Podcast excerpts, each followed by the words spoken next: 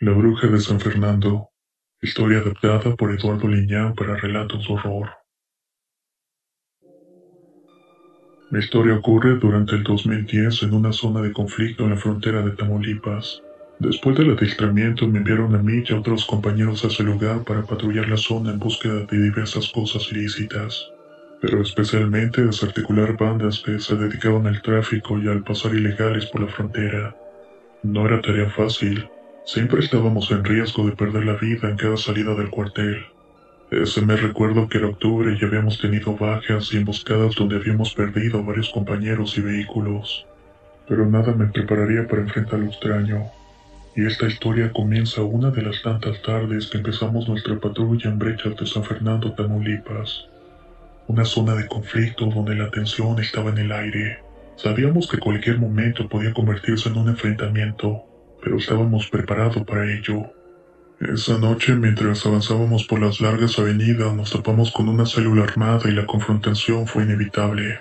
Nos vimos envueltos en una persecución que nos llevó a través de una brecha, la cual nos condujo a un lugar desolado y siniestro. Un rancho abandonado en medio de la nada. Ese lugar en particular era riesgoso. Había rumores de que mucha gente estaba enterrada ahí, así que solo llegamos y revisamos el sitio. La oscuridad era opresiva y la noche estaba helada. Los criminales parecían conocer bien la zona. Estábamos a merced de ellos y pensábamos que nos iban a atacar pronto. Solo esperábamos el primer destello para ponernos a cubierto. Les habíamos perdido la pista en ese instante y tan solamente nos dimos a la tarea de peinar la zona y asegurar el terreno. Ya casi nos íbamos cuando uno de los cabos hizo un macabro hallazgo. Fue dentro de un galerón abandonado y donde además había vehículos también abandonados. Todos eran de recién modelo. El lugar estaba lleno de fosas clandestinas, pues se notaban los huesos y los restos de personas asomándose por la tierra infestada de gusanos. Era un claro testimonio de los horrores ocurridos ahí no hace mucho tiempo. Reportamos el hallazgo al mando y solicitamos refuerzos. Nos dijeron que la ayuda estaba en camino, pero tomaría unos minutos llegar hasta nosotros de tal suerte que debemos esperar en ese lugar de riesgo siempre alertas para evitar ser emboscados. Estábamos atrapados en medio de la nada, rodeados de tierras llenas de secretos. Lo peor es que la noche que nos cayó era tan densa que apenas podíamos ver más allá de nuestras linternas. La sensación de estar en ese lugar lejos de la ciudad y rodeados de la muerte nos invadió con un inquietante presentimiento. Sabíamos que esta misión sería una de las que nunca íbamos a olvidar. En cierto momento sentí una necesidad y me alejé unos cuantos metros de los compañeros. Me adentré en la maleza y aproveché para encender un cigarrillo mientras vigilaba que los demás estuvieran bien. Sin embargo, de manera súbita, mis sentidos captaron un sonido extraño proveniente delante de mí. Sigilosamente me moví entre la maleza tratando de descubrir la fuente de aquel ruido misterioso. A medida que avanzaba me encontré con una figura agachada en el suelo excavando la tierra.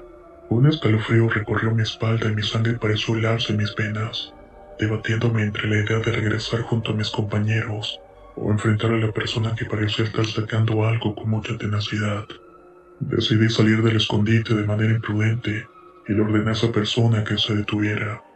La luz de la linterna reveló una mujer de avanzada edad con una expresión extraña en el rostro, una que me hizo estremecer. En su mano sostenía una bolsa de mandado y dentro de ella de manera perturbadora estaba guardando huesos que había extraído de la tierra.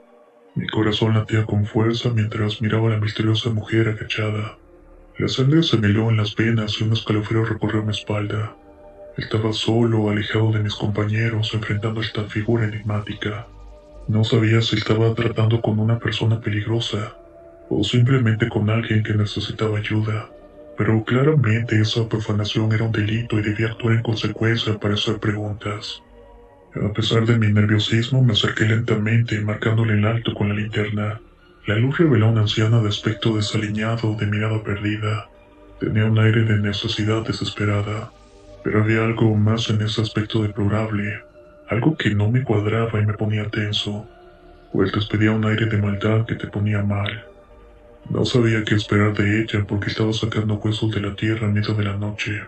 Mantuve mi distancia tratando de mantener la calma mientras le preguntaba quién era y por qué estaba haciendo aquello. La mujer no respondió de inmediato y sus ojos parecían vidriosos y distantes. El tiempo se estiraba en un silencio incómodo mientras esperaba una respuesta. En medio de la oscuridad y el silencio, la situación se volvía cada vez más inquietante, y mis pensamientos se llenaban de incertidumbre.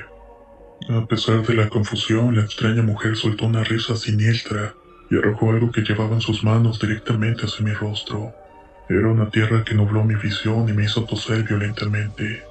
Cuando finalmente recuperé mis sentidos y pude ver claramente, la mujer había desaparecido, dejando atrás su bolsa y su macabro contenido.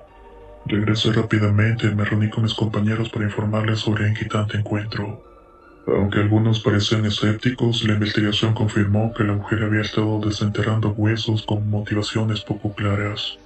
Nos retiramos del lugar y esperamos el apoyo, pero la tensión no disminuyó. En medio de este ambiente enrarecido comenzamos a escuchar murmullos y voces. Al principio pensamos que se trataban de los enemigos que nos estaban rodeando, por lo cual nos pusimos a cubierto y nos preparamos para el enfrentamiento. Sin embargo, pronto las voces se transformaron en gemidos y chillidos de dolor. Alguien parecía estar pidiendo ayuda, y decidimos investigar dispuestos a encontrar respuestas. Se quedó un grupo respaldando y otros comandados por el sargento, caminando entre un camino lleno de maleza y basura hasta el origen de los gemidos. Al salir del monte vimos una especie de construcción con paredes y techos derrumbados. Ahí se podía escuchar el eco de esos sonidos.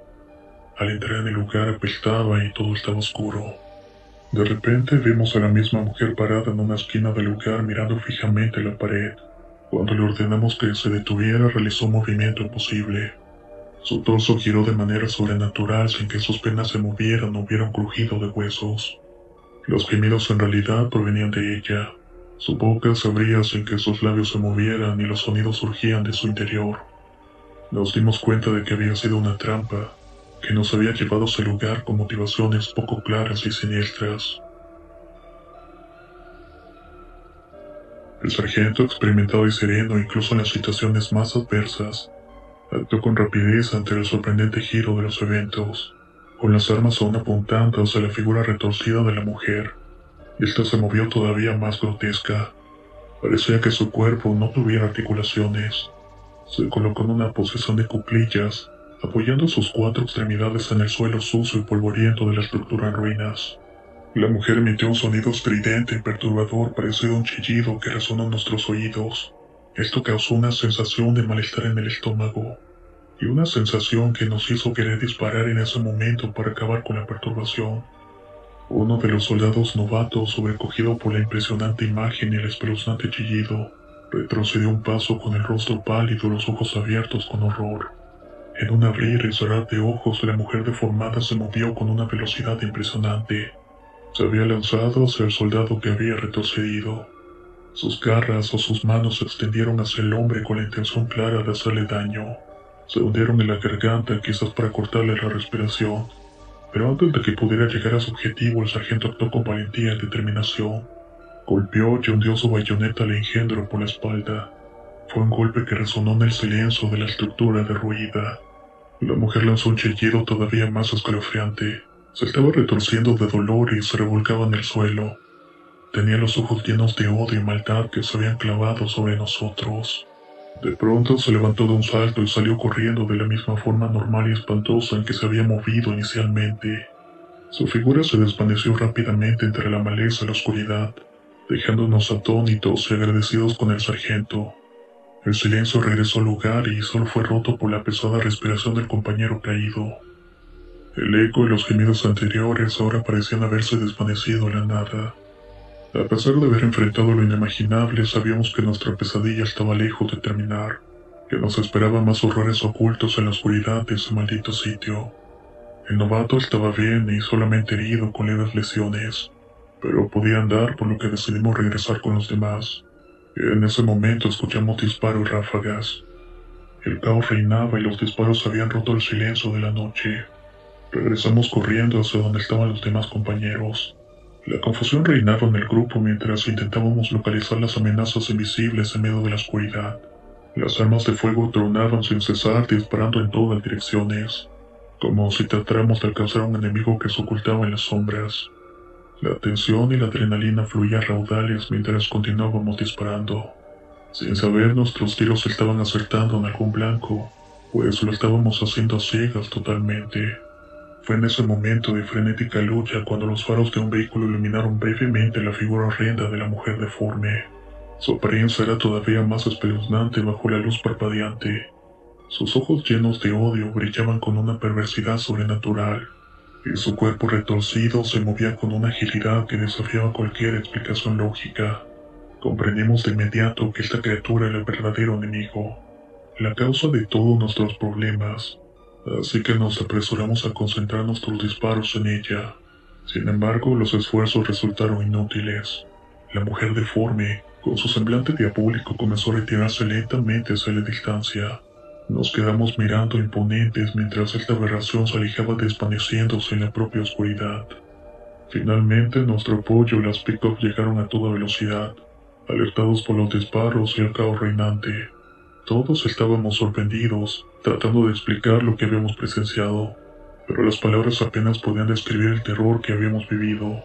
Tan solo esperamos ahí en lo que llegaban unos peritos de la fiscalía. Nos llegó el amanecer ahí y estábamos en un campo de la muerte, pues se encontraban muchos restos enterrados.